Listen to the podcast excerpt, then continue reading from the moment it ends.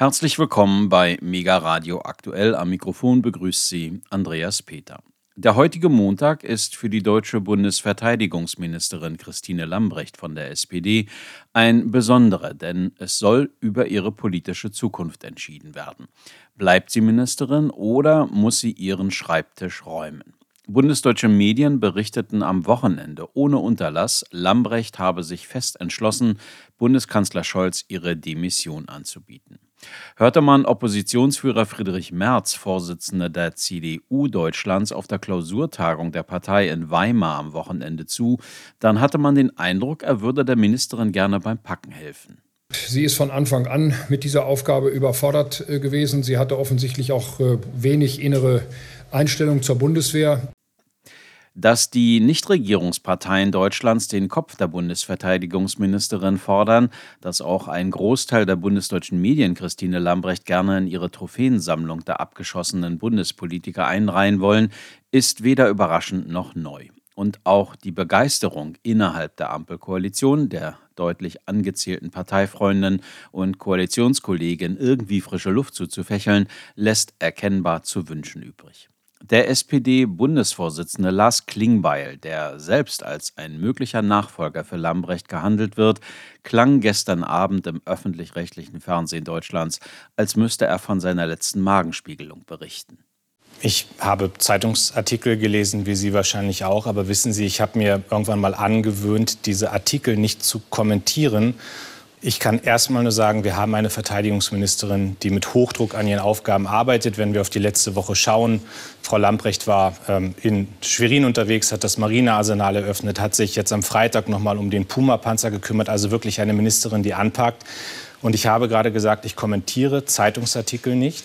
Aber in einer Sache können Sie im Grundsatz ausgehen. Das, was wir als SPD zu entscheiden haben, das entscheiden wir geschlossen mit dem Bundeskanzler zusammen, mit der Parteiführung, mit dem Fraktionsvorsitzenden. Und wir verkünden Dinge dann, wenn sie zu verkünden sind. Aber das gilt im Grundsatz und nicht im Spezifischen hier. Christine Lamprecht hat große Rückendeckung. Ich habe gerade gesagt, wie sie in den letzten Tagen auch unterwegs war, was sie Wichtiges auf den Weg gebracht hat. Und wissen Sie, es geht doch hier insgesamt um die Bundesregierung. Es geht um die Frage, wie positioniert sich Deutschland. Und ich bin mir sicher, diese Rammstein-Konferenz wird ein deutliches Signal setzen setzen. Die Bündnispartner stehen an der Seite der Ukraine. Soweit SPD-Chef Lars Klingbeil zur Causa Christine Lambrecht. Hier ist Mega Radio aktuell. Am Wochenende ist die Räumung des Braunkohleortes Lützerath praktisch abgeschlossen worden, sagen jedenfalls Polizei, Politik und RWE. Die Aktivisten sehen das naturgemäß grundsätzlich anders. Sie haben schwere Vorwürfe gegen die Einsatzkräfte erhoben, Indigo Drau von der Gruppe Lützerath lebt zum Beispiel. Das alles hat die Regierung aufgefahren, um ihre eigenen Klimaziele zu brechen. Denn hier geht es nicht einmal mehr um Gerechtigkeit. Ginge es um Gerechtigkeit, hätte der Tagebau vor Jahrzehnten stoppen müssen und nicht vor Lützerath. Bäume wurden gefällt, ohne Sicherheitsabstände einzuhalten. Ein Baum fiel dabei auf eine Traverse, in die eine Aktivistin gesichert war. Die Arbeiten gingen zum Teil auch in der Dunkelheit weiter. Flutlichtanlagen und Hundertschaften, die die ganze Nacht sich im Dorf aufhielten, verhinderten jegliches zur Ruhe kommen. Während der Einsatz immer schneller und gefährlicher wurde, verwehrte die Polizei unseren Kontaktpersonen den Zutritt zum Dorf. Dadurch wurde auch die Kommunikation mit den Menschen im Tunnel unterbrochen. Durch den Einsatz von Wasserwerfern, Schlagstöcken und Pfefferspray wurden zahlreiche Menschen verletzt. Einige davon schwer, eine Person lebensgefährlich. In Lützerath wurde mit brutaler und gefährlicher Gewalt gegen Klimaaktivistinnen die Profitinteressen RWEs durchgesetzt. Tausende Menschen haben am eigenen Körper erfahren, dass auch eine grüne Regierung Kapitalinteressen fossiler Konzerne durchsetzt, indem sie ihre Bevölkerung verprügeln. Ihr habt die letzte Hoffnung erstickt, dass von euch vielleicht noch Klimaschutzpolitik zu erwarten ist. Ihr habt einer ganzen Generation gezeigt, wenn wir überleben wollen, dann reicht es nicht, an euch zu appellieren. Es reicht nicht mal, unsere Körper eurer Gewalt auszusetzen. Soweit die Aktivistin Indigo Drau von der Gruppe Lützerath lebt. Daria Sotode von Fridays for Future schloss sich ihr an. Wir haben einen vielfältigen und entschlossenen Protest gezeigt. Die Zahlen der Polizei zeigen, wie sehr versucht wird, diesen ausdrucksstarken Protest kleinzureden. 15.000, das ist lächerlich. Durch die Deals mit RWE sehen wir jedoch das Gegenteil völlige Verantwortungslosigkeit. Warum schützt unser Staat mit aller Gewalt die Profite von Großkonzernen wie RWE? Der Sprecher der Polizei in Lützerath, Andreas Müller, verwahrte sich gegen den Vorwurf unbegründeter Polizeigewalt. Aber es ist zumindest eine klare Distanzierung von dem pauschalen Vorwurf der unbegründeten Polizeigewalt. Wir haben Stand jetzt äh, über 70 verletzte Polizeibeamtinnen und Polizeibeamte und ca. 150 Strafverfahren, die im Rahmen des Einsatzes eingeleitet worden sind.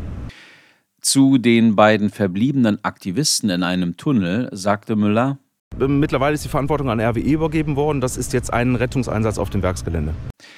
Andreas Müller, Sprecher der Polizei nach der Räumung von Lützerath. Müller ergänzte, dass nun der Werkschutz bzw.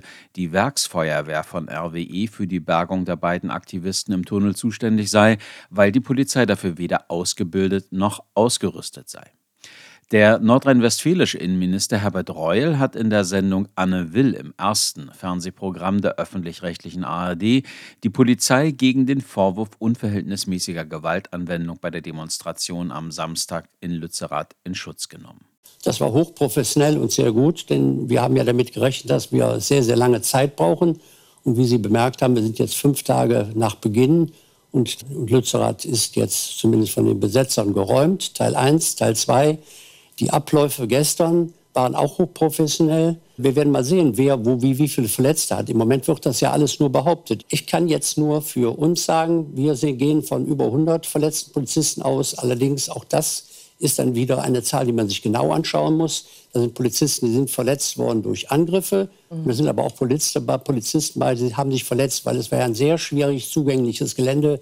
Wir haben ganz böse Verletzungen bei Polizisten, die gar nichts mit Auseinandersetzung zu tun haben.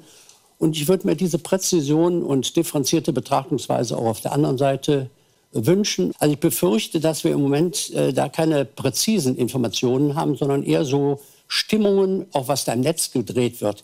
Ich werde mich um jeden Fall kümmern, der benannt wird und wenn das der Neubauer machen kann, sehr gerne. Und dann kümmern wir uns darum. Wir haben ein, zwei Filme im Netz gesehen, wo wir sagen, das sieht nicht gut aus. Den Polizisten werden wir jetzt, das werden wir uns genau anschauen.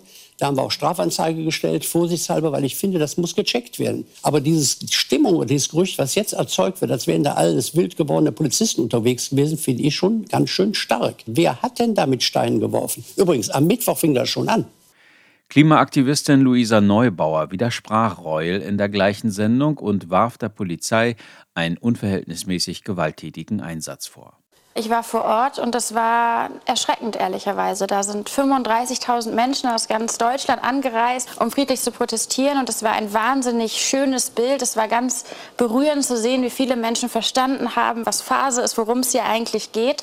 Und dann sind Menschen, wie gesagt, über Richtung Lützerath gelaufen. Das war sozusagen vielleicht nicht legal, aber zumindest in den Augen von der Demonstration legitim. Da gab es die Abrufkante. Da kann man sagen, da haben sich Menschen bestimmt irgendwie sozusagen näher dran bewegt, als man das braucht. Das liegt ja bei den Menschen, das zu erkennen. Das ist was anderes als ein Polizeieinsatz, der aus wirklich überwältigenden Berichten, die wir sehen und auch den Videos, die jetzt gerade im Internet schon viral gehen, völlig unverhältnismäßig war. Weil was, dort, was viele dort erlebt haben, ist, dass keineswegs einfach das Grundstück von RWE in Anführungszeichen mit Polizei dort irgendwie geschützt wurde, sondern Polizisteneinsatzkräfte sind schreiend gegen Demonstranten hingerannt. Das sind auch auf Videos gut zu sehen.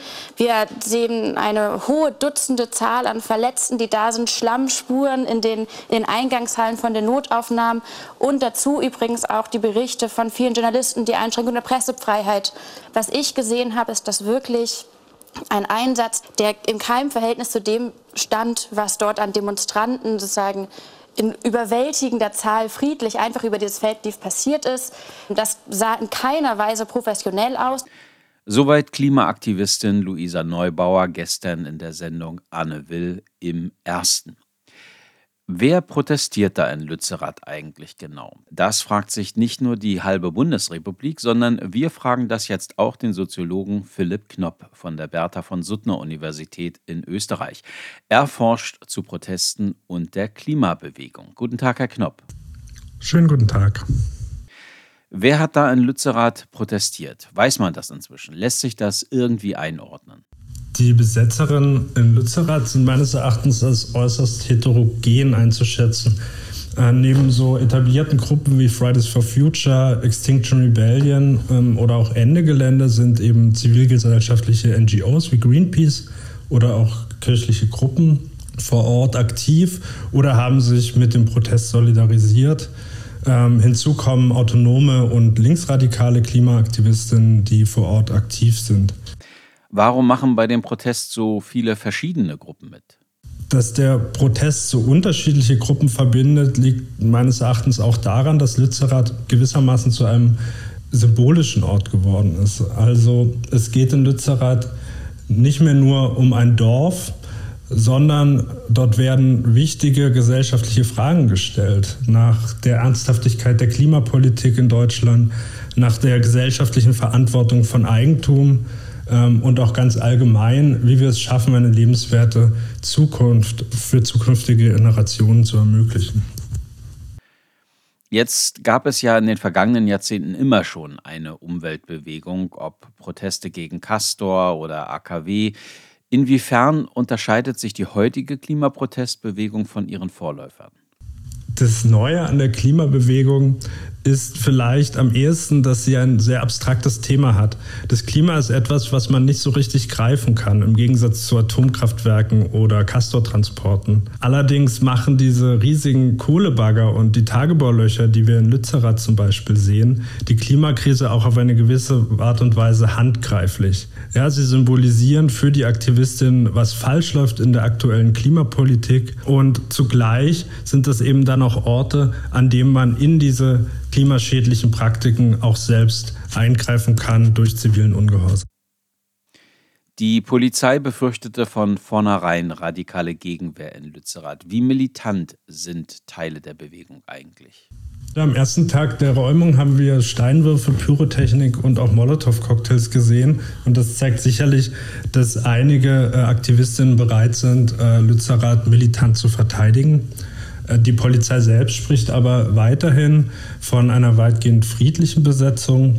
Und ich glaube auch, dass es wichtig ist zu betonen, dass dort eben vielfältige Protestformen neben und miteinander stattfinden. Und die Gegenwehr hat man sich auch gewissermaßen eingehandelt, indem man eben in einer Phase sehr intensiver Mobilisierung angefangen hat, in das Dorf einzudringen.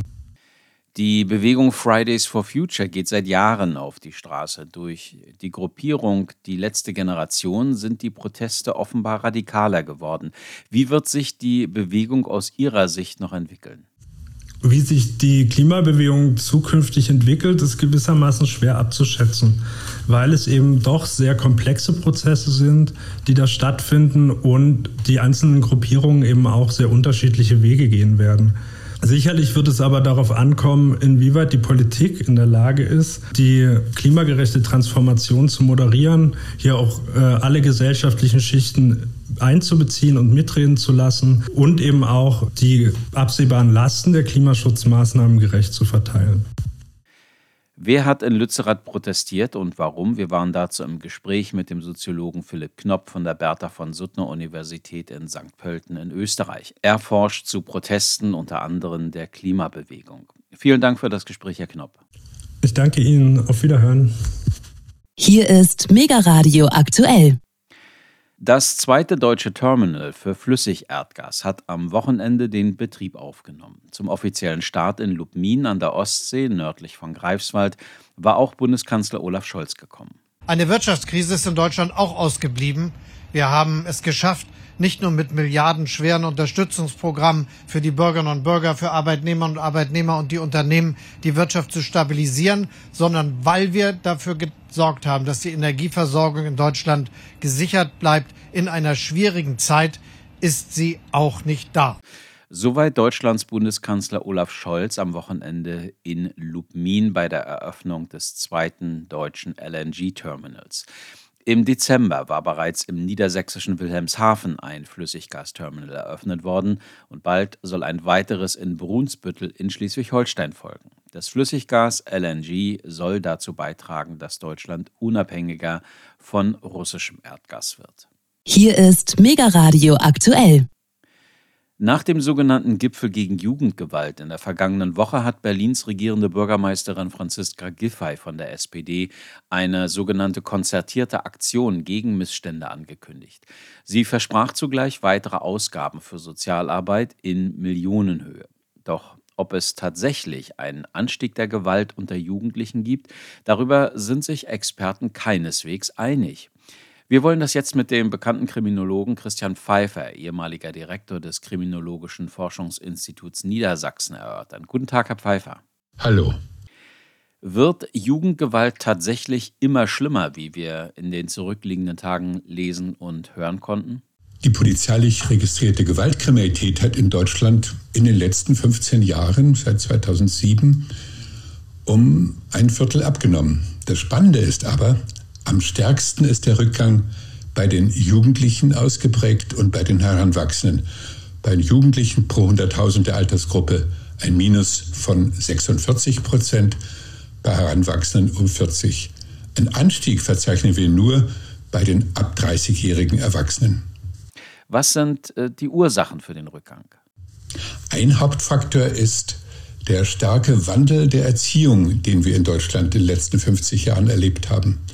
Früher wurde noch heftig viel geschlagen und das erzeugte Gewalt. Jetzt haben wir einen deutlichen Rückgang des Schlagens und mehr an elterlicher Zuwendung, mehr konstruktive Erziehung. Und das hat sich natürlich bei denen am stärksten ausgewirkt, die die jüngsten sind. Was hat eventuell noch dagegen geholfen? Wir haben dazugelernt bei der Integration die erste große Welle von Zuwanderung, Aussiedler, Asylbewerber, Flüchtlinge aus dem früheren Jugoslawien Anfang der 90er Jahre. Damals war die Jugendgewalt gerade auch wegen der mangelnden Integration deutlich angestiegen. Dann kommt die zweite große Zuwanderungswelle 2015 und das ist deutlich besser gelungen. Wir schaffen das, sagte die Kanzlerin, und sie hat im Ergebnis, was die Integration angeht, recht behalten. Von daher konnte nach dieser Zuwanderung der Rückgang der Jugendgewalt sich fortsetzen bis zur Gegenwart. Was halten Sie von dem Gipfel gegen Jugendgewalt in der vergangenen Woche? Dazu hatten wir vor elf Jahren in Berlin den Auftrag, die Jugendgewalt zu untersuchen. Rausgekommen ist, dass tatsächlich sich das schon abzeichnete, was heute möglicherweise eine Rolle spielt dass wir doch ausgeprägte Macho-Kultur bei den Migrationsjugendlichen haben und auch die nicht so optimal gelungene Bildungsintegration. Von daher finde ich es gut, dass das heute zentrales Thema ist und dass man nach Wegen sucht, wie man diese Integration von jungen Migranten in Berlin und auch anderswo weiter verbessern kann. Hat die Jugendgewalt tatsächlich zugenommen und waren die Ausschreitungen der Silvesternacht sozusagen die Illustration dieser Entwicklung? Wir waren dazu im Gespräch mit dem früheren Direktor des Kriminologischen Forschungsinstituts Niedersachsen, Christian Pfeiffer. Vielen Dank, dass Sie sich die Zeit genommen haben, Herr Pfeiffer. Wir bleiben beim Thema. Nach den Angriffen auf Polizei und Rettungskräfte in der Silvesternacht in Berlin, aber auch nach den Razzien in der sogenannten Reichsbürgerbewegung ist die Verschärfung des geltenden Waffenrechts wieder in den Fokus von Politik und Medien in Deutschland gerückt. Entsprechende Vorschläge hat Innenministerin Nancy Faeser von der SPD in einem Referentenentwurf vorgelegt. Der Vorstoß der Ministerin ist jedoch nicht unumstritten. Über den Inhalt des Papiers, das bisher geltende Waffenrecht und die potenziellen Gefahren, die von den betreffenden Waffen ausgehen, hat meine Kollegin Ilona Pfeffer mit Ingo Meinhardt gesprochen. Er ist Geschäftsführer des Verbandes Deutscher Büchsenmacher und Waffenfachhändler e.V. VDB. Herr Meinhardt, nach den Razzien in der Reichsbürgerszene und den Ausschreitungen in der Silvesternacht in Berlin drängt Innenministerin Faeser auf eine zügige Verschärfung des Waffenrechts, was ja auch bereits im Koalitionsvertrag vorgesehen war. Neben stärkeren Kontrollen und Abfragen bei Gesundheitsbehörden zum Beispiel, ob den Personen psychische Störungen nachgewiesen wurden oder ähm, sie bei ihnen vorliegen, sieht der Gesetzesentwurf ein Verbot von kriegswaffenähnlichen Waffen vor. Diese seien besonders anziehend für potenzielle Attentäter und Terroristen. Momentan seien etwa 225.000 solcher Waffen im Umlauf, 60 Prozent in Privatbesitz.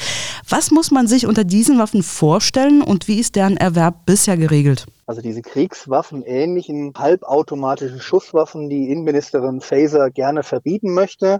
Und sie führt in ihrer ähm, Gesetzesbegründung derzeit an, dass diese Amok-Taten von Christchurch, Neuseeland oder aber auch dieser scharf zu verurteilende Amoklauf von Utoya damit begangen wurde. Und wenn man sich diese Waffe von Utoya anschaut, das ist eine sogenannte Ruger Mini 14 wenn man, wenn sich das der unbedarfte Bürger anschaut, ist das ein Holzgewehr. Und wenn wir von kriegswaffenähnlichen Waffen sprechen, dann sieht jeder sofort Hollywood, das Fernsehen vor sich. Das sind irgendwelche schwarzen Waffen, wo irgendwelche Anbauten dran sind, die vollautomatisch schießen. Mit diesen Waffen passiert in unserem Land keine Straftat, kein Toter. Seit weit über 20 Jahren nicht. Und es geht hier nur um das Aussehen, weil Innenministerin Faeser nur dem Aussehen nach solche Waffen verbieten möchten und nicht nach der Funktion. Okay, aber diese halbautomatischen Waffen, also äh, ich muss zugeben, ich kenne mich überhaupt nicht mit Waffen aus. Also wie mhm. gefährlich sind sie und wie ist das bisher geregelt? Also die Abgabe eben von diesen Waffen, was muss ich denn mitbringen, damit ich so eine erwerben darf? Vielleicht ein ganz kurzer Exkurs. Es gibt sogenannte vollautomatische Waffen. Das ist das, was wir in Hollywood sehen. Das sind leider Gottes auch Waffen, die im Ukraine-Krieg eingesetzt werden. Das bedeutet, man zieht den, oder drückt den Abzug einmal durch und dann wird so lange schießt die Waffe, bis das Magazin leer ist. Bei einer halbautomatischen Schusswaffe muss ich für jeden Schuss einmal den Abzug ziehen. Aber nach dem Abzug lädt sich die Waffe von ganz alleine wieder. Erwerben kann eine solche Waffe in Deutschland nur jemand, der eine sogenannte waffenrechtliche Erlaubnis hat. Und das ist in Deutschland in der Regel der Jäger oder Sportschütze und Sportschützin. Und um eine sogenannte waffenrechtliche Erlaubnis zu bekommen, muss ich entweder ganz viel Geld in die Hand nehmen, plus lernen oder nur lernen und ganz viel Zeit mitbringen, nämlich mindestens ein Jahr. Das heißt, es ist mitnichten so, dass jeder, der Straftäter sein möchte oder kriminell sein möchte, in den Waffenladen gehen kann und kann sagen, ich hätte gerne ein kriegswaffenähnliches Gewehr. Verstehe. Ich habe irgendwo gelesen, man muss ähm, dann auch ähm, nachweisen, dass man zum Beispiel psychisch äh, stabil ist, dass man sachkundig ist und dass man ein Bedürfnis hat. Also dieses Wort Bedürfnis hat mich ein bisschen irritiert. Und äh, wie ist das mit diesem Bedürfnis eingegrenzt? Okay, ich verstehe, man ist Jäger oder man ist Sportschütze. Dann hat man sowas wie einen Anlass, weswegen man diese Waffe braucht. Aber was äh, fällt unter Bedürfnis? Das ist das Bedürfnis, genau das, was Sie sagen. Das Bedürfnis ist die Jagd, das Bedürfnis ist das sportliche Schießen. Der Gesetzgeber hat das einfach nur in diesem Begriff Bedürfnis subsumiert. Wenn Sie sagen, ich fühle mich unsicher, ich habe Angst und möchte zum Selbstschutz oder Selbstverteidigung eine scharfe Schusswaffe haben, dann wäre das ja auch ein Bedürfnis. Aber dieses Bedürfnis kennen wir in Deutschland nicht, weil der deutsche Staat natürlich sagt, und das ist völlig richtig so, dass dieses Gewaltmonopol, was wir haben, das gehört dem Staat und nur dem Staat. Auch hinsichtlich Schreckschusswaffen und Armbrüsten soll das Regelwerk verschärft werden. Dafür würde man dann einen kleinen Waffenschein benötigen. Was ist denn dieser kleine Waffenschein und wie schwer ist es, an ihn ranzukommen? Ja, das ist nur die halbe Wahrheit, die im Moment über die Medien oder aus diesem Referentenentwurf bekannt geworden ist. Es geht weit über diesen kleinen Waffenschein hinaus, aber zur Erklärung vom Status quo heute. Heute kann jeder, der über 18 ist, sich eine Schreckschusswaffe kaufen. Im Laden wird man dann aber belehrt, hallo, du darfst diese Waffe zwar kaufen und verschlossen nach Hause transportieren, aber du darfst die nicht am Gürtel oder unter dem Jackett dabei haben. Willst du das machen, also in der Öffentlichkeit diese Schreckschusswaffe dabei haben, dann brauchst du eine Führerlaubnis. Und diese Führerlaubnis heißt kleiner Waffenschein. Zu Hause ist das kein Thema, also zu Hause aufbewahren, im verschlossenen Nachttischschrank zum Beispiel, das ist kein Thema. Und der Gesetzgeber möchte jetzt verändern, dass man eben nicht einfach kaufen kann, sondern, ach, ich muss noch einmal zurückrudern. Dieser kleine Waffenschein ist nicht nur ein Antrag bei der Behörde, sondern bereits bei diesem Antrag wird man als Bürger komplett durchleuchtet. Führerscheinstelle, zentrale Strafregister, Verfassungsschutzbehörden, gegebenenfalls die Gesundheitsbehörden. Das wird bereits jetzt alles abgefragt. Und nur wenn da nichts vorliegt, also von wegen Steuerhinterziehen, nein, da gibt es keinen kleinen Waffenschein. Schwarzfahren? Schwarzfahren ist okay. Die Grenze bei, den, bei den Strafen sind tatsächlich 60 Tagessätze. Alles, was darüber hinaus ist, kommt in die Akte und führt dazu, dass man unzuverlässig ist im Sinne des Waffenrechts. Also diese Prüfung findet statt, genauso als wenn ich eine als Sportschütze eine scharfe Waffe kaufen möchte. Und nur dann kriege ich diesen kleinen Waffenschein. Das ist der Status quo. Zukünftig sagt Frau Faeser, bevor du eine Schreckschusswaffe kaufen kannst, brauchst du schon mal den kleinen Waffenschein. Wir wollen dich überprüfen, wollen alles wissen, was du, wer du bist. Und zusätzlich steht in diesem Entwurf drinne, dass man auch einen Lehrgang machen muss. Einen Lehrgang übers Waffenrecht, der geschätzte 16 Stunden andauern soll. Und das ist etwas, was völlig unverhältnismäßig ist, weil wir als Verband sagen, und die polizeiliche Kriminalstatistik gibt uns recht, mit Schreckschusswaffen passiert nichts.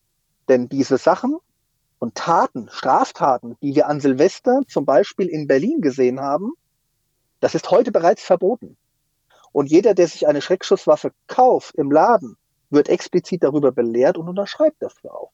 Das heißt, eine Verschärfung, egal in welche Richtung, würde diese Taten weder rückgängig machen, noch an Silvester 23 verhindern. Ja, aber vielleicht würde es ja verhindern, dass so viele von ihnen dann tatsächlich in Privatbesitz landen würden. Aber bevor wir darauf eingehen, vielleicht erklären Sie mir ganz kurz, welchen potenziellen Schaden denn solche Schreckschusswaffen anrichten können, damit ich mir das vorstellen kann. Ja, das hat man jetzt ja äh, auch relativ gut an Silvester gesehen.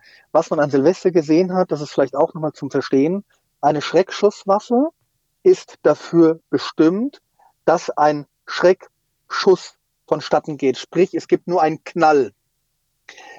An Silvester sind ja vorne aus diesen Schreckschusswaffen irgendwelche Sterne oder irgendetwas rausgeflogen.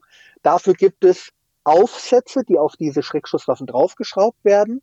Und da steckt man dann pyrotechnische Munition rein. Die ist extra auch für Silvester produziert und konzipiert, damit man das in den Himmel schießt. Aber nicht in offene Polizeiautos oder auch schon gar nicht erst in Menschenmengen. Die Gefährdung. Eine Pistole oder Schusswaffen allgemein wurden vor vielen hundert Jahren entwickelt als Distanzwaffen. Also um aus der Entfernung ein Ziel zu treffen. Und sie sind nicht gemacht worden, um aus nächster Nähe zu schießen. Und genauso ist es bei diesen Schreckschusswaffen. Diese hat der Staat, der, der Gesetzgeber erlaubt, weil von diesen Waffen keine tödliche Gefahr ausgeht. Klammer auf, bei richtiger Verwendung, Klammer zu. Denn es gibt immer wieder Polizeien oder Gutachter, die sagen, hey, äh, Schreckschusswaffen können potenziell tödlich sein. Ja, Komma, aber nur, wenn man eben aus nächster Nähe feuert. Weil vorne aus dieser Schreckschusswaffe kommt natürlich dieser Schallknall, dieser Gasdruck vorne raus mit einer sehr hohen Temperatur und mit einem sehr hohen Druck. Und der ist natürlich direkt vor der Mündung gefährlich. Ja, was ist denn die Klientel, die sich solche Waffen bisher so, vielleicht also größtenteils die Hauptklientel für solche Waffen, sind das ähm, Leute, die sich unsicher fühlen auf der Straße und das äh, als Abschreckung dabei haben möchten? Nein, nein, das sind Menschen wie Sie und ich, die entweder sagen, ich möchte an Silvester zu Hause auf meinem eingefriedeten, also eingezäunten Grundstück mit Schreckschuss Silvesterfeuerwerk sicher abschießen, denn Tatsache ist, wir haben jedes Jahr unzählige Dutzende oder Hunderte Verletzte, wenn Böller in der Hand äh, explodieren, wenn ich dann mit einem Feuerzeug rumhantiere. Das ist bei einer Schreckschusswaffe mit Pyrotechnik zu 100 Prozent ausgeschlossen. Also sicherer geht's nicht. Das ist ein großer Teil der Kunden. Und der Teil der Kunden, die unsicher sind, die sagen, oh, ich möchte sowas haben zum Selbstschutz, die kaufen sich die, aber nicht, um die dabei zu haben, sondern für zu Hause. Also die haben die nicht dabei, sondern zu Hause. Und zwar ähm, kann man sich das vielleicht vorstellen. Man ist zu Hause, es ist nachts und auf einmal hört man, dass die, Schei die Scheibe eingeschlagen wird, eine Tür aufgebrochen wird und man ist wach. Und man bekommt mit, oh je, da ist jetzt ein Einbrecher. Wenn man dann eine Schreckschusswaffe hätte im verschlossenen Nachttischschränkchen und würde das öffnen, würde die Schreckschusswaffe rausholen und das Magazin und öffnet dann die Schlafzimmertüre, ist es still, ist es dunkel, ist es Nacht führt das Magazin in die Waffe ein und lädt diese Waffe durch. Dieses Durchladen, also den Schlitten nach hinten ziehen und nach vorne leihen lassen, das ist so international wie SOS. Das kennt jeder aus dem Film. Ratsch, ratsch. Mhm, mh. In, in der Das Nacht ist das Das, das Also könnte den, den Einbrecher schon verschrecken und wenn das das nicht tut, dann vielleicht der Anblick oder ähm, ja ein Warnschuss sozusagen, den man an, abgeben würde. Äh, verstehe ich das richtig, dass äh, so ein Einbrecher oder vielleicht sogar auch die Polizisten nicht sofort den Unterschied merken, ob das eine echte Waffe ist oder eine Schreckschusswaffe? Das ist der Sinn und Zweck dieser Schreckschusswaffen, dass sie möglichst authentisch sind. Die meisten Schreckschusswaffen sind authentische Lizenznachbauten echter Waffen. Man erkennt es nicht, also die Polizei auf offener Straße hat keine Chance, aus der Entfernung zu sehen, ist das echt oder ist das nicht echt. Und auf den Einbrecher zu Hause zurückzukommen, also in weit über 99 Prozent der Fälle wird der Einbrecher, weil er das Geräusch kennt, die Flucht ergreifen. Denn warum brechen denn Einbrecher ein? Weil sie schnelle Beute machen wollen es gibt nicht dieses Hollywood-Denken, dass Einbrecher einbrechen und auf Konfrontation gehen und eine Schießerei äh, nicht aus dem Weg gehen. Das ist Hollywood. In der Realität möchte der Straftäter unverletzt das Haus wieder verlassen. Von daher richtig erkannt, es geht nur um dieses Durchladegeräusch, man braucht gar keinen Schuss absetzen, äh, um den Einbrecher damit zu verscheuchen. Verstehe. Kommen wir zurück zu dem deutschen Waffenrecht. Wie restriktiv ist das denn im internationalen Vergleich? Wie sage ich das Ihnen? Extrem restriktiv. Es ist auf Deutschland angepasst. Also wir haben ein Waffenrecht, das ist extrem alt. Es ist mittlerweile so komplex, dass ich behaupte, dass es in Deutschland niemanden gibt, der es von A bis Z versteht. Also selbst Fachjuristen müssen immer wieder Verweise nachlesen, ob denn alles stimmt. Aber es ist gut gemacht, denn eben es ist nicht wie in Amerika, wo ich mir einfach, Entschuldigung, eine Kanone kaufen kann in manchen, in manchen Ländern, sondern ich habe in Deutschland eine Prüfung, meine persönliche Prüfung der Zuverlässigkeit, weiße Weste, ich muss eine Mitgliedschaft im Verein haben, ich muss nachweisen, dass ich, dass ich damit klarkomme und ich muss ein Bedürfnis haben, dass ich auch sportlich damit schieße, Wettkämpfe absolviere oder eben nachhaltig jage. Das ist völlig in Ordnung. Aber das, was jetzt kommt, ist Enteignung. Ja, darauf wollte ich auch äh, als nächstes eingehen, nämlich es gab durchaus schon Kritik an Fesers Vorstoß. Die kam zum einen von der FDP, aber auch von verschiedenen Interessenverbänden. Der Tenor ist, das Waffengesetz ist streng genug und sollte nur konsequenter umgesetzt werden. Eine Verschärfung würde nicht wesentlich dazu beitragen, extremistische Bewegungen einzudämmen oder unsere Gesellschaft sicherer zu machen. Sieht das Ihr Verband genauso? Ja, wir ergänzen das sogar, nämlich dass die Entwaffnung von Extremisten und Staatsfeinden heute funktioniert.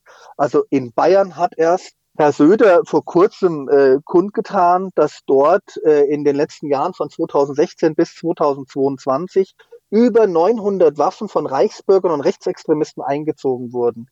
Gleichzeitig sagen die in Bayern, wir haben nur noch elf potenzielle Reichsbürger bei uns auf der Liste, die eventuell unzuverlässig sind. Also es funktioniert, man muss da nicht mehr nachschärfen. Aber nochmal auf diese Enteignung auch zu kommen, wenn man Waffen verbietet, weil sie in den Augen unserer Ministerin gefährlich aussehen, dann ist das mit Sicherheit keine Entscheidung, die zahlen- oder risikobasiert ermittelt worden sind. Wie groß ist denn dann die Gefahr, dass das Ganze in den illegalen Sektor weiter abwandert? Also dass die Leute, die tatsächlich Waffen kaufen, weil sie welche haben möchten für ihren Sport oder für ihre Jagd oder aus anderen Beweggründen, zum Beispiel zum Selbstschutz, dass sie dann sagen, okay, ähm, der legale Weg, der ist mir jetzt so umständlich geworden, ich gehe ins Darknet oder sonst wohin und bestelle mir da meine Waffen. Null, weil der deutsche Waffenbesitzer ist zuverlässig und hält sich auch an die Gesetze. Also da, da glaube ich, ist kein, nichts zu befürchten.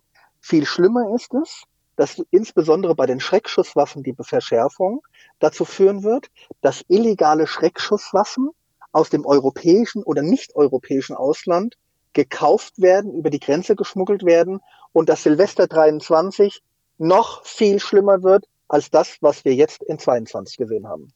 Ich ähm, habe jetzt eine Frage, wo ich nicht ganz weiß, ob Sie da den Einblick haben, aber ich stelle sie trotzdem. Und zwar habe ich vor kurzem erst äh, recherchiert dazu, dass ähm, nur etwa 30 Prozent der NATO-Waffen, die für die Ukraine bestimmt sind, tatsächlich bei den Streitkräften ankommen. Der ganze Rest landet eben bei den Schmugglern und taucht ähm, an allen möglichen Ecken und Enden auf, zum Beispiel sogar in Afrika und in verschiedensten Kriegs- und Krisengebieten. Kann man das irgendwie nachvollziehen? Also vielleicht auch auch in Europa und Deutschland, dass eben ähm, echte Kriegswaffen, ähm, die richtig gefährlich sind und die auch ähm, modernste Technik sind, auf dem Waffenmarkt, auf dem illegalen Waffenmarkt auftauchen? Ja, definitiv. Also nicht nur äh, die Waffensysteme, ähm, bei den, bei den kleineren Waffen, also Pistolen, Gewehren, äh, Handgranaten. Also Deutschland hat unseres Wissens, glaube ich, bisher 100.000 Handgranaten in die Ukraine geliefert. Da gehen wir auch extrem davon aus, dass diese Handgranaten in großen Teilen wieder zurückkommen. Da machen wir uns ganz große Sorgen, aber auch bei den vollautomatischen Schusswaffen, die weltweit in die Ukraine geliefert worden sind, die werden wir alle wiederfinden. Wir haben das damals gesehen, nach dem Jugoslawienkrieg sind busseweise äh, vollautomatische Schusswaffen quer durch Europa gefahren worden und diese Waffen sind heute noch im Umlauf. Da ist ein riesengroßes äh, Gefahrenpotenzial, was auf uns zurollt. Und vielleicht darf ich das noch sagen, es ist für uns als ziviler Waffenfachhandelsverband, äh, uns ist es zuwider, dieser Krieg in der Ukraine. Aber, und, und wir unterstützen aber auch jegliche Hilfslieferungen in die Ukraine. Das, das bitte nicht falsch verstehen.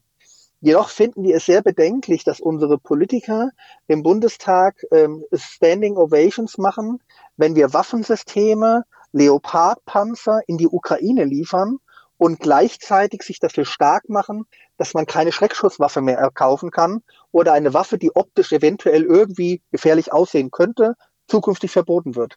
Das ist diametral diametraler kann es gar nicht mehr sein. Abschließend, Herr Meinert, wir haben jetzt alles Mögliche besprochen, die Details, die Kritik. Ähm, haben Sie eventuell eine Idee, welche alternative Herangehensweise bei ähm, dem Umgang mit Waffen hier in Deutschland besser wäre und zugleich unsere Gesellschaft ein bisschen sicherer machen würde? Absolut, also da gibt es mehrere Ansätze und ähm, das wird man nicht vermuten, aber da unterstützen wir als Fachhandelsverband die langjährige Forderung von Bündnis 90 Die Grünen, die sich seit Jahren dafür stark machen, dass man die polizeiliche Kriminalstatistik erstmal ein bisschen aufbohrt, damit man wirklich weiß, welche Straftaten werden denn mit legalen Waffen begangen und welche mit illegalen. Welche werden denn mit Schreckschusswaffen, wo vorne nur heiße Luft rauskommt, begangen und welche werden mit Waffen begangen, wo vorne eine Kugel rausfliegt. Das ist der, der eine Baustein, den man auf jeden Fall als erstes mal machen müsste.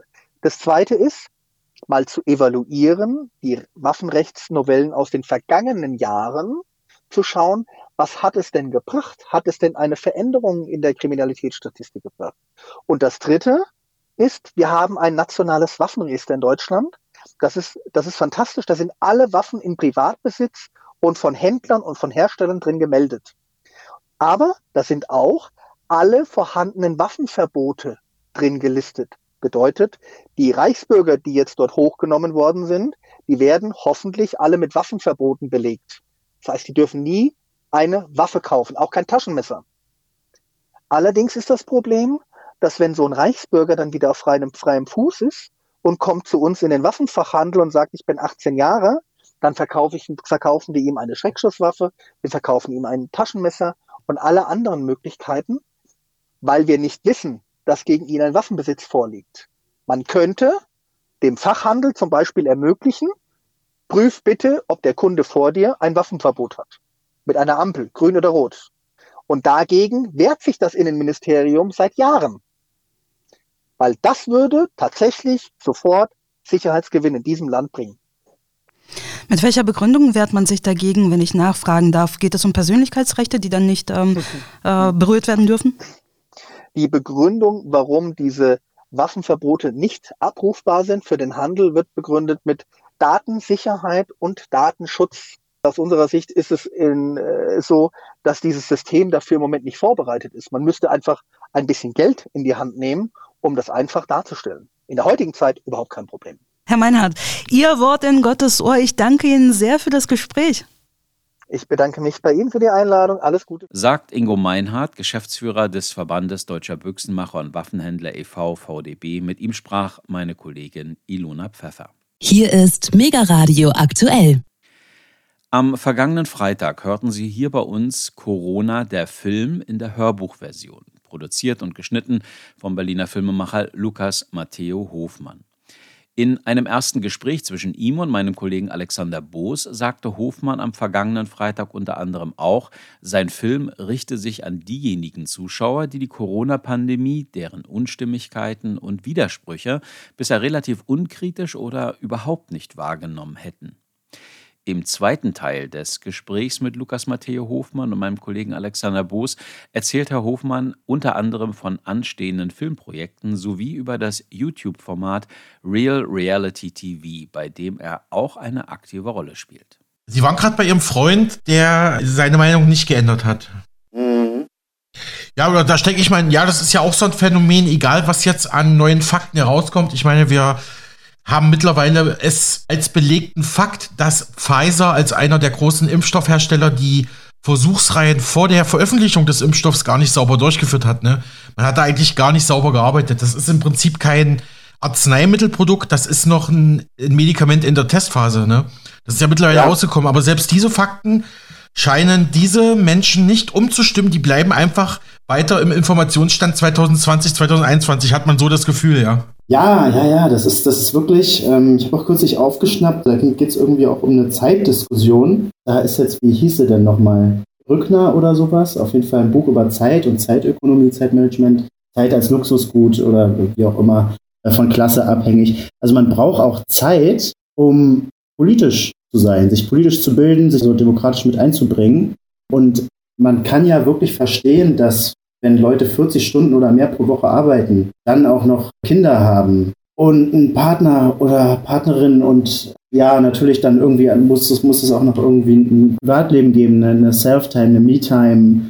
Ähm, dann gibt es noch Hobbys oder Sport möchte gemacht werden, wie auch immer. Also es bleibt sehr wenig Zeit in, in vielen Leben, die nach dieser, die, der, in diesem Modell also ich persönlich habe es vorhin ja schon mal angesprochen, ähm, das ist irgendwie ein bisschen auch aus Überzeugung, dass ich diese 20-Stunden-Woche so ja über sechseinhalb Jahre durchgezogen habe und mir mittlerweile auch eigentlich fast nichts anderes vorstellen kann. Das ist ja auch nicht so, dass ich die anderen 20 Stunden dann komplett nur auf der faulen Haut rumliege. Ne? Also dazu gehört halt eben dann gehören unter anderem meine kreativen Pro Projekte, die ich natürlich auch in gewisser Weise der Gesellschaft schenke. Und es gehört ja aber natürlich auch eine Beschäftigung mit der Welt dazu, die dann drin ist, die ich ich mir leisten kann, weil ich die Zeit dafür habe. Und das finde ich schon einen spannenden Aspekt daran, weil dahinter liegt für mich auch tatsächlich das Verständnis für Leute, die auf diesem Wissensstand 2020, 2021, wie sie es eben formuliert haben, äh, vielleicht irgendwie ein Stück weit hängen geblieben sind, weil das ist schon alles ganz schön überfordernd und äh, man möchte als kleines Menschlein doch irgendwie einfach nur in Ruhe sein, sein, sein, sein kleines, schönes Leben führen und damit hat man schon Probleme genug. Ne? Also das kann ich verstehen, aber da habe ich ein verständnisvolles Auge und trotzdem auch ein, ein weinendes Auge drüber, dass es offenbar so ist. Und ähm, ja, man, man, muss es wahrscheinlich so verstehen, dass sowas wie jetzt die, die Corona-Geschichte und wie auch irgendwie alle möglichen, alle, alle Konflikte, ähm, Phänomene, historischen Events in, in, in Größenordnungen, da ist geschichtlich rückwärts immer schön entspannt und so raufzuschauen. Aber wenn man mittendrin ist, also die Wahrheit ist wahrscheinlich solche Sachen und auch Stichwort Aufarbeitung, das braucht Jahre, wahrscheinlich irgendwo auch zu viel verlangt, der eben besagten ja, Bevölkerungsgruppe, sage ich mal, Personengruppe, das jetzt abzuverlangen oder zu erwarten, dass die jetzt so, jo, komm, dann arbeiten wir mal auf, ne? Und das ist, wie ich es auch vorhin gesagt habe, ich habe jetzt, also eine, eine bestimmte Gruppe hat halt eben als Ungeimpfter im letzten Jahr ähm, jetzt Diskriminierung womöglich das erste Mal äh, im, im Leben erfahren. Und das macht was mit einem. Das macht natürlich auch das mit einem, dass man eine Aufarbeitung möchte. Ist man aber gar nicht so doll betroffen gewesen von dem ganzen Zeug oder stand sogar dahinter, hat man natürlich auch kein so großes Interesse an der Aufarbeitung.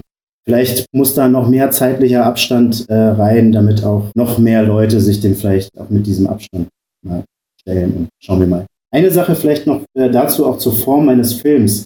Also mein Film benutzt ja bis auf sehr, sehr, sehr wenige Ausnahmen so gut wie kein Footage aus der, aus der alternativen Szene. Das ist ja irgendwie auch bewusst, weil der Film ist ja eigentlich nicht für die gedacht, die das, genau wie ich, was da drin vorkommt, so alles schon wussten und währenddessen schon mitverfolgt haben, dass es dann Widersprüchlichkeiten gab und auch, also wie, wie unverhältnismäßig und unheilvoll bringend bei denen dort ganz viel äh, abgelaufen ist. Der Film ist ja eigentlich an die gerichtet, die, die das alles noch nicht, die das, ja, ein bisschen nicht so richtig eindeutig auf dem Schirm haben. Wie eindeutig das eigentlich alles ist, also wie abwegig und widersprüchlich und wie viel, sich geirrt wurde. Mhm. Ja, schön, da haben Sie auch gleich die Zielgruppe angesprochen, stimmt, nach der hatte ich gar nicht gefragt. Vielen Dank, Herr Hofmann. Ja, ähm, gibt es oder haben Sie jetzt noch persönliche Highlightstellen in Ihrem Film, über die wir sprechen müssen? Ja, also meine, meine grundsätzliche Antwort ist, dass der natürlich, wenn man so will, der besteht aus Highlights. Das ist der, der Film ist natürlich ein Ganzes, hat einen, einen ganz eigenen Flow, ist so aus einem Guss auch gemacht und so auch, auch gedacht, aber er hat äh, trotzdem natürlich den Effekt, dass er irgendwie auch seppbar ist. Also man kann auch so durchseppen. Und genau, also das, das habe ich jetzt nur gesagt, weil ich eigentlich mich am liebsten verweigern würde, hier einzelne Häppchen rauszupicken. Ja, also, also, also dieses, Posten-Ding, dieses vorhin schon besprochene, ähm, das, das ist wahrscheinlich schon durchaus ein Highlight. Dann wie der Kekulé da nochmal die dauernde Weiterfortführung einer bedingten eingeschränkten Zulassung nochmal in seinem Podcast aufklärt. Und, ähm, und die Merkel-Rede. Die frühe Merkel-Rede, die finde ich doch auch sehr interessant. Ja, also Sie merken, ich bin auch ein, natürlich ein Mensch voller Widersprüche. Also ich jetzt bringe ich hier doch, doch meine Highlights, ne? Trotz der Vorrede. Aber ja, es ist, es ist natürlich, es sind ein Haufen Knaller, Aussagen drin, gerade nochmal im Rückblick mit dem zeitlichen Abstand da manches zu sehen. Und da wird für jeden was anderes natürlich irgendwie relevant sein. Mit dem zeitlichen Abstand sich auf der Zunge zergehen zu lassen, auf dem Trommelfell. Haben Sie Corona, der Film, allein produziert oder mit einem Team gemeinsam? Wer steckt dahinter? Wer steckt hinter der Filmproduktion? Ja, das äh, ist ganz allein, das habe ich, ganz, das hab ich ganz alleine gemacht. Ganz, ganz alleine geschafft. Also es ist natürlich auch, gerade als Cutter, ist es ein sehr, also das ist, war sehr dankbar, einen so großen Pool aus zweieinhalb Jahren äh, Medien äh, in, in YouTube quasi, also sich dessen bedienen zu können ist natürlich sehr dankbar und ist ein riesiger Schatz. Und da hat man dann, wenn man so will, leichtes Spiel, ist ja alles schon da. Ne? Aber es hat dann ähm, vielleicht als, als Information noch zu der Produktionsweise, also es hat sich 2,5, also zweieinhalb Wochen Recherche und Download der Videos in Anspruch genommen und nochmal zweieinhalb Wochen dann den äh, entsprechenden Schnitt. Ja, guten Monat. Ähm, Herr Hofmann, wie wird Ihr Film vermarktet und verteilt? Also Stichwort Distribution obwohl sie ja eben sagten, sie schenken den Film der Gesellschaft. Ich persönlich hatte den Film kurz nach Weihnachten auf BitChute, einer kostenfreien YouTube-Alternative, geschaut. Ich weiß aber nicht, ob das überhaupt in ihrem Sinne ist. Schön, dass Sie es ansprechen, weil das, das ist schon echt irgendwie auch eine sehr ähm, ironische und sich, sich selbst entlarvende kleine Geschichte, die dahinter steckt, dass der Film nun auf BitChute gelandet ist. Ich hatte ihn bei YouTube hochgeladen. Ich war vorher nicht bei BitChute und habe dann aber so meine erste Warnung oder Verwarnung daraufhin bekommen.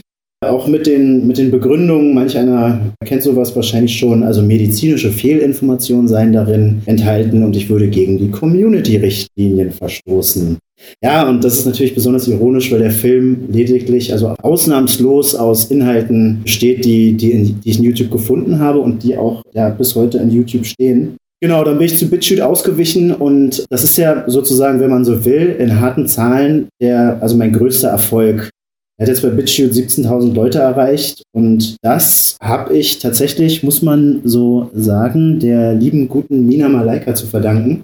Die hat da den, die Startrampe für gelegt. Ähm, also ich habe ihr den Film geschickt. Sie ist ein ja, bekanntes Gesicht, ein öffentliches Gesicht der Corona-Maßnahmen kritischen Bewegung, wenn man so will. Sängerin, Moderatorin, Influencerin. Und ja, der hat das gefallen, die hat das auf ja, gefühlt sämtlichen Kanälen geteilt und damit ging es dann los. Also und äh, geht irgendwie, also für meine ganz persönlichen Verhältnisse absolut viral. Genau, ist spannend, weil, also genau, ansonsten darüber hinaus ist es ein Selbstläufer. Ähm, ich habe nichts weiter getan, als den ja auf meinen Kanälen zu teilen. Und wie gesagt, wurde von, von, von einer Influencerin mit Reichweite weitergeteilt. Die, die Nina Malaika, ne? Hatten Sie ja genau. schon erwähnt. Herr Hofmann, welchen Impact hatte der Film Ihrer Wahrnehmung nach? Wie war die Resonanz und das Feedback? Ja, also wie gesagt, aus meiner persönlichen Sicht ist ja die, die, dass das jetzt für mich ganz persönlich so, so hohe Klickzahlen sind, würde ich sagen, ist das schon irgendwie, gibt es da eine Nachfrage? Ich kann natürlich jetzt nicht sagen, wer den Film gesehen hat, ob das die Leute sind, die das eigentlich alles schon wissen oder ob es tatsächlich die Leute sind, die tatsächlich auch nochmal einen Mehrwert mitnehmen und nochmal vielleicht einen anderen, ähm, kritischeren Blick darauf bekommen, weil so ist der Film ja schon gedacht und angelegt.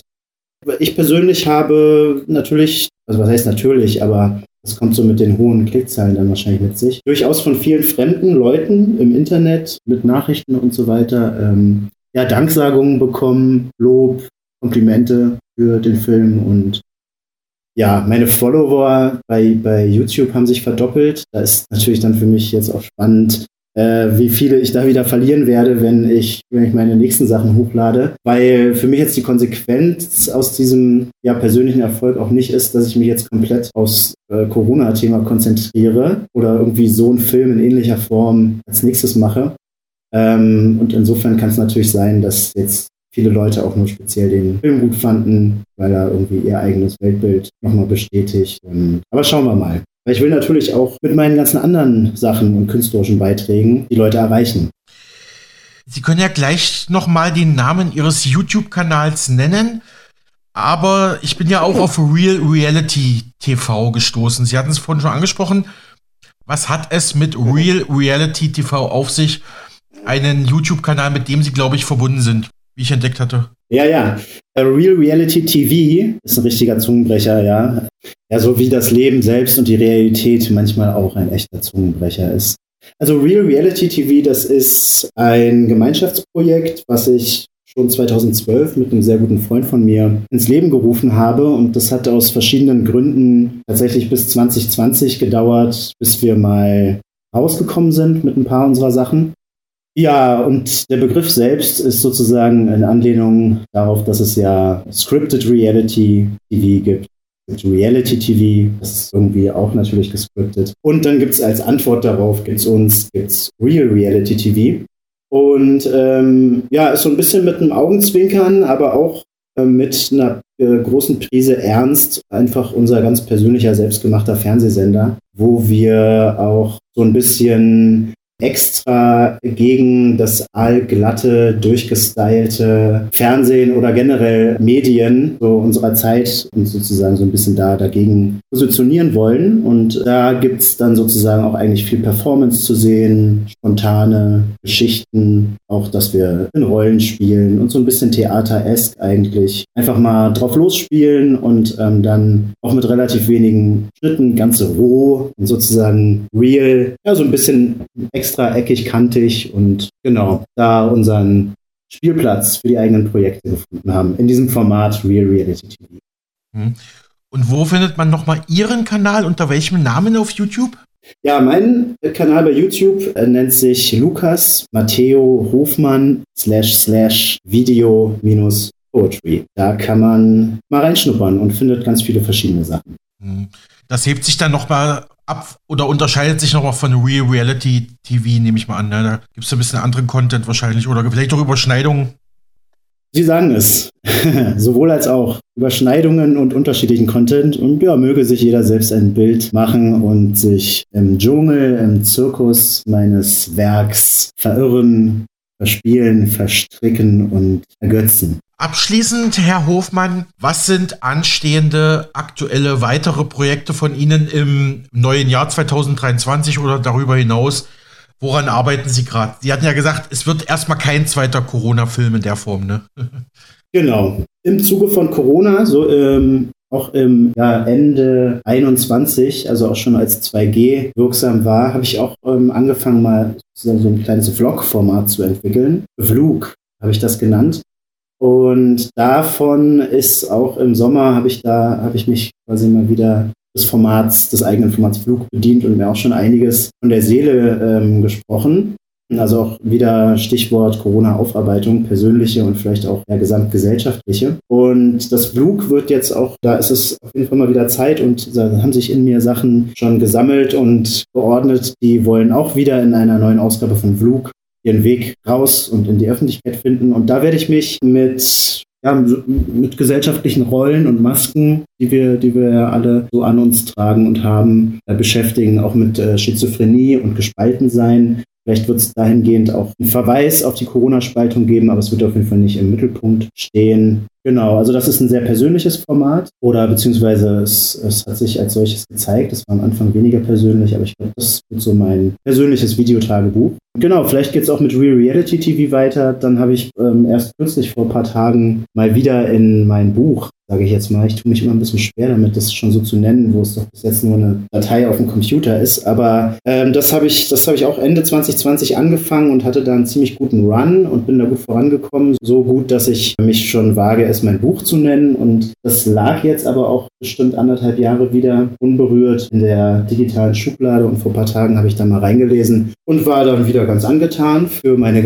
eigene Sache. Habe auch wieder ein bisschen daran geschrieben und das wäre natürlich auch mal ein schöner nächster wichtiger Schritt, eine Sache, die mir auch schon, ja, wenn man so will, ein Leben lang so auf der Seele brennt, definitiv irgendwann mein Buch auch schreiben und rauszubringen.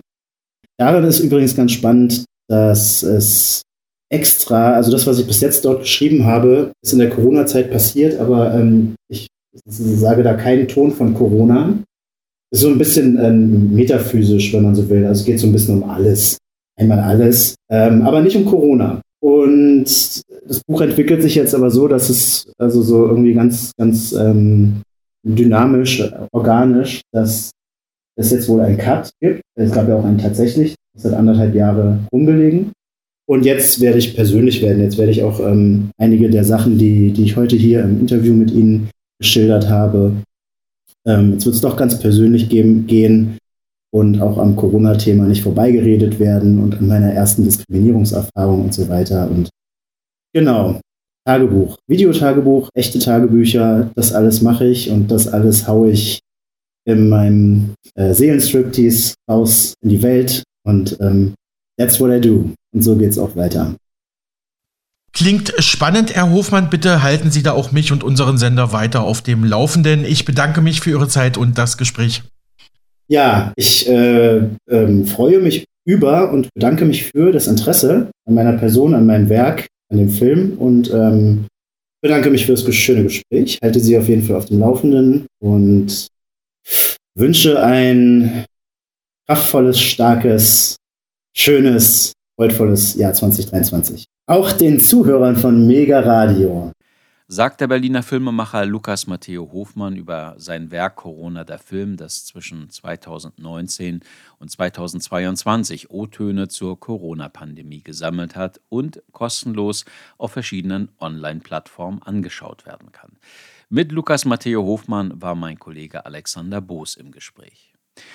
Sie hören Mega Radio aktuell, wo nun die Nachrichten folgen und wir uns danach zur zweiten Stunde unserer Sendung wiederhören.